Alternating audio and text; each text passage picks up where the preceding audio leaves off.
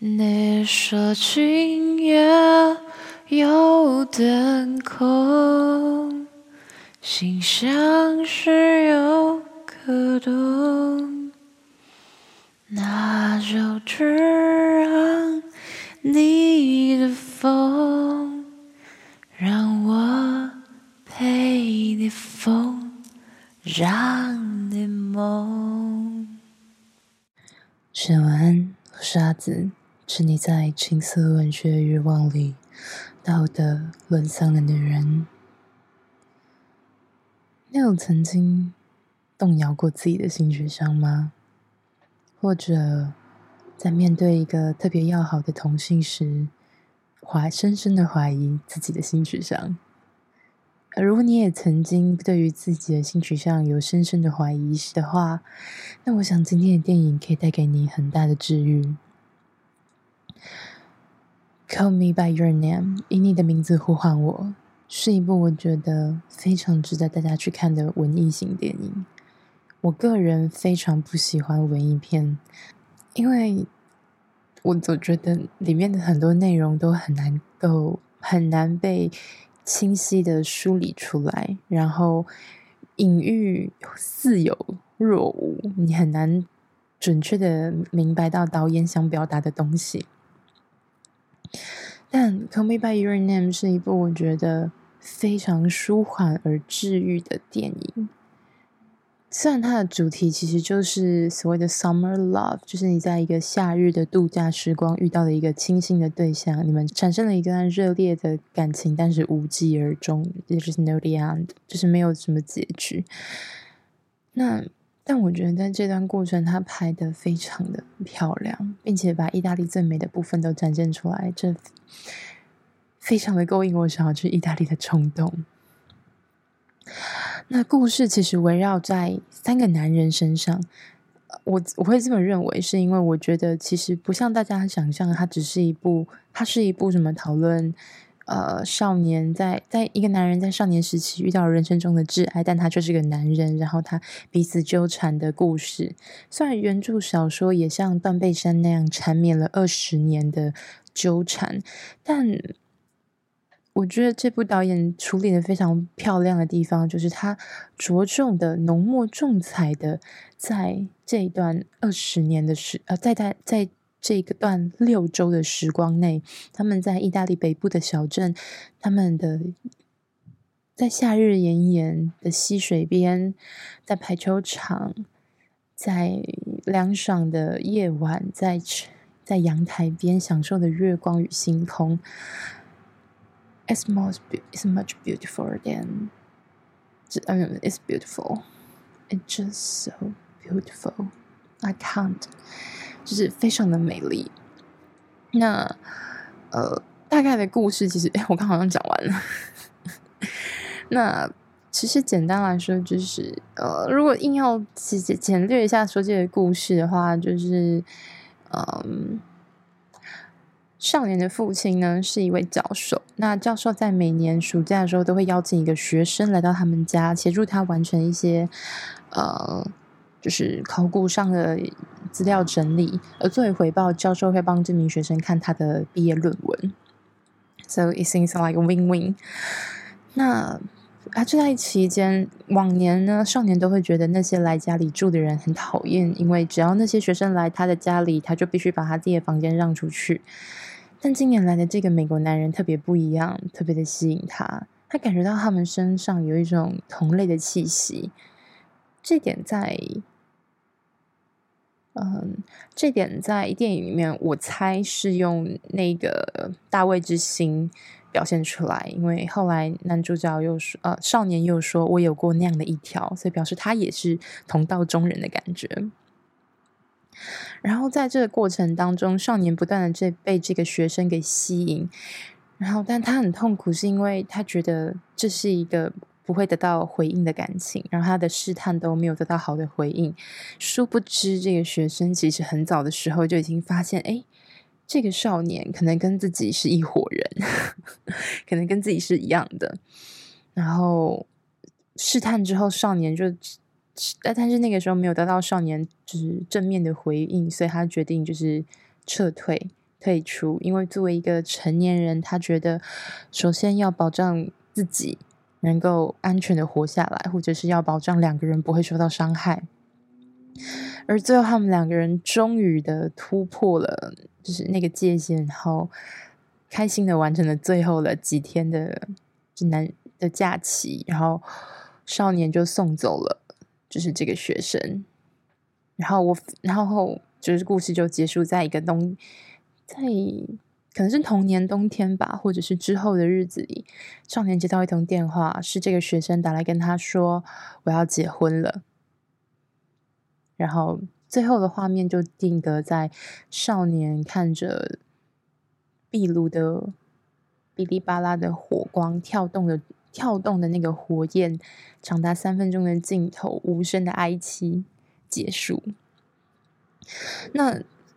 很治愈的地方是，它让我们可以看到，或是让我可以惊艳到那种渴望着爱、认同跟害怕伤害的那个恋爱的青涩的过程，然后还有整段他在不管是男女之间的，或是男男之间的欲望的描述跟展演，他拍的非常唯美。但是又充满着欲望，甚至是整个电影的主题都是欲望，并不像我们想象中那种青涩、纯真、纯粹的少年之爱，而是它就是裹挟着满满的欲望。就让我想到，就是古希腊克里特岛曾经出现过一个叫做“少年之爱”。克里特岛就是应该说古希腊的少年之爱，它是一个一种很特殊的一个社会共有的，并且。出现一个公共现象，并不是一种私下才产生的。当一个男孩子他长到十三岁的时候，他就会找一个爱者，也就是一个成年的男性，带领他进入社交界，然后教他生活啊、作息，或是如何成为一个公民。当然，这当中包括了性行为。那等到这个少年呢，他学会了这些技巧之后，他的这个爱者，也就是成年男性，会帮他选择一位女性作为他的妻子。当这个少年娶妻之后，他也就成为了一个成年人，他成为了一个公民。那他就会成为另外一个少年的爱者。而这样子的目的是，呃，猜测是因为这样可以让一个少年更清楚而明白什么叫做爱，而什么又是。成年人会需要做的事情，一个成年公民所应该有的抱负与见识，还有理想，whatever。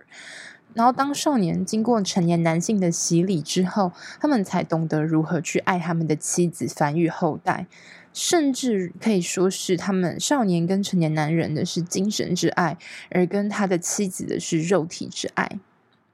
哦，当中还有一个特别提到的地方，就是少年通常会选择那些欣赏他的精神层面啊、intelligence 之类的东西，而渴望他身体的人总是会被他排斥着。所以，我觉得这可能是呃，就是精神爱与肉体爱的说法的依据。但是无论如何，如果我们从这个角度下去看的话，那通常呢，就是有少年转化成。成年的这个过程，呃，他们是说差不多是两个月，但也有人可能持持续比较久。那如果两个月的时间，那不就跟以你的名字呼唤我的六周差不多吗？所以其实可以完全把这一段六周的夏日假期的时光看成是少年转换为成人的一个过程。那为什么会说这个故事其实是关于？一个男人在生命中的三个阶段：少年、成年与老人，分别代表的就是少年、学生以及教授。会这么说，是因为在在文章末尾的最后面的时候，就是教授，也是这个所代表着老年阶段的这个教授呢，也就是少年的爸爸。他对少年讲了一段非常长的话，但我非常非常的喜欢这一段，甚至是我觉得超越了前面的那个什么 “Call me by your name”，然后他们两个人互相叫对方的名字那一段，或者他们激烈的缠绵，我觉得比起那些欲望涌动的感觉，我更喜欢当欲望走到了尽头，它是暮年的感觉，它是老年的阶段，产生出那种在激情。焚烧以后余晖所感受出来的温度的那种的感受。所以，如果按照这个流程来看的话，我电影里面的少年他在遇到了那个成年男性之后，他不断的怀疑嘛，他中间有。不断的犹疑，他是他深深的被这个男人给吸引，但他同时也对女体也充满了渴望，所以他前后分别了跟女性还有男性就发发生的关系之后，他发现他对于男性的情感依恋非常的强烈，所以很多人就说，嗯，他可能就是个 gay 之类的。那也会有人说，哦，他就是在男人这边得不到的爱的时候，需要被肯定的时候，他就去找女人。我。看到这个评论，我就会觉得有点荒谬。我更倾向的认为是他在男女当中不断的去探索，就是寻求一个属于他自己的道路。人家说：“可是这样很不尊重别人呢。”可是当这件事关乎个人的时候，关乎情感的时候，我们又哪来的就是那么的大慈大悲呢？所以我觉得他比较像是在显现出一个少年的探索，他想知道像一般人认为的那样子和女人和女性偷尝禁果，还是和另外一个性别的人体验身体的欢愉呢？那他有尝试过，就是用甜果来自慰，他把甜那个水果里面的籽抠掉之后，然后汁水饱满的把它套在自己的龟头上面。所以他尝试了各种能够取悦他的方式，然后他觉得他跟这个男人有更多情感上的连接，所以他选择这个男性。但最后，这个成年男人就离开了，并且告诉他他要跟一个女人结婚。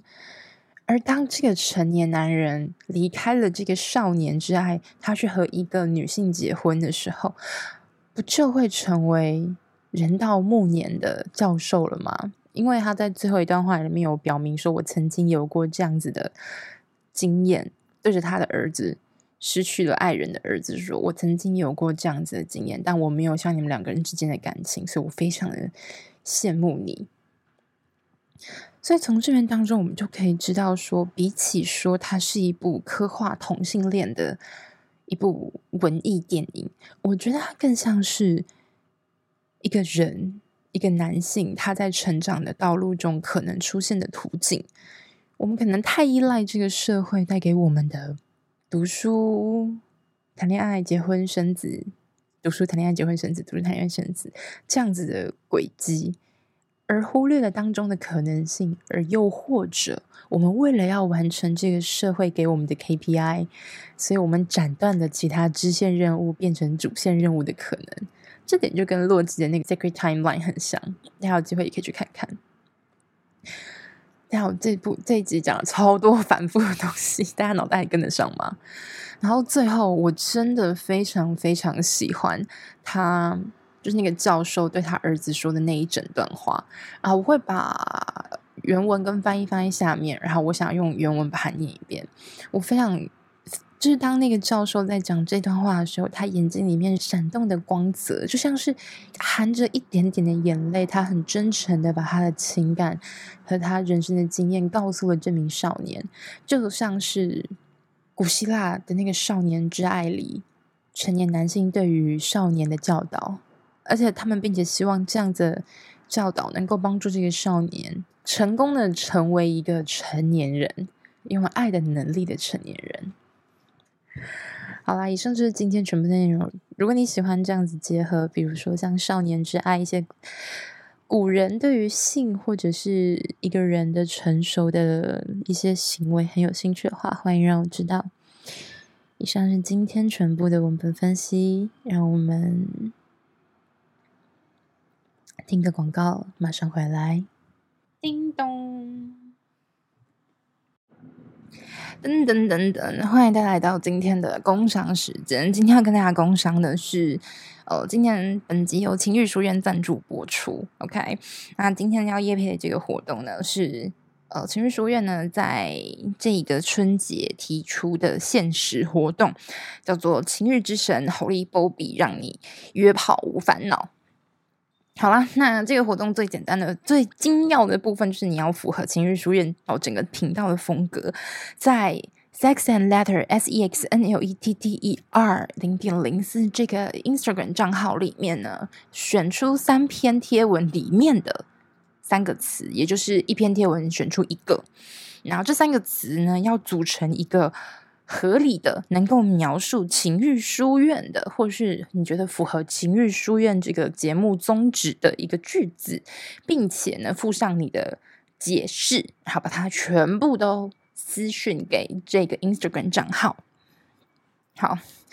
本来呢是希望说可能有一个。呃，名词、动词、副词，但我觉得如果我这样子做的话，一定会被你们气死，所以我们就直接选一篇天文，选出一个词，然后不能重复。那截图的时候，记得要把你你你选择那个词用红色的红色的笔刷帮我标注出来，不然我会看不到。好啦，那另外就是过年期间呢。为什么先讲抽奖活动啊？随便了，没关系啊，大家习惯我这样就好了。那过年期间呢，我在二月三号到二月五号，也就是礼拜四到礼拜五，初三到初五的这段期间，我在 Discord 上面直播。那每一次直播的主题呢，从哦经典的性爱知识大全啊，约炮语录总集呀、啊，然后我自己对于玩具的分析，恋爱场景的分析、分类跟教学，还有 Dirty Talk 的演演示。然后这些呢，都会在这三次的直播当中出现。如果没有什么特别意外的话，大概是从我们是从九点开始，然后到我觉得 OK 差不多结束。然后在每次节目的尾声呢，我们会抽出两个，好，抽出我们来抽奖。那哦，我们刚刚是没有提到奖项，哈哈，没有问题，现在就告诉你啊，这一次的情欲之神保庇。欧比有了，好啦，这次的抽奖呢，总共有头奖、二奖跟三奖。头奖一名，二奖两名，三奖三名。头奖呢，就是 Hyper Hyper 的热红酒礼盒，是我自己出钱买的。然后二奖有两个，一个会是上一次我们叶配介绍的黑精灵，然后另外一个是。一个神秘的礼物盒，里面是什么？我自己其实也不是很清楚，但就是你做爱可能会用到一些小东西。好，那第三个奖项是，呃，三奖的话有三名呢，可能就是它会是一个小礼盒包，那里面可能会出现的东西有，就是我们之前提到，就是那个口交懒人眼镜，然后呢，Hyper 的口味润滑液，跟哦，我之前。啊，一个情欲之神波比的手镯跟一些其他的小物。那以上所有的奖项呢，都会有我亲手写的卡片。那另外，因为我们是在 Discord 上面直播，所以如果你有参加直播，就是有加入我们那个 Discord 的那个社区的话，会额外的，就是我抽奖之后发现你在那个社区里面的话，我会额外的再送送再送你，就是情欲书院的色色小贴纸。啊，这是限时限量的，真的就是这次全部的活动内容，从这集上来之后就开始了吧？即日起到二月，我们是二月三号嘛，所以到二月三号，呃，晚上九点之前，所有的留言跟所有的私讯都算数。好啦，那如果你有对于这个活动有任何的问题，欢迎到 IG 私讯我。好啦，那希望大家可以在新的一年呢，就是高潮满满。噔噔噔噔。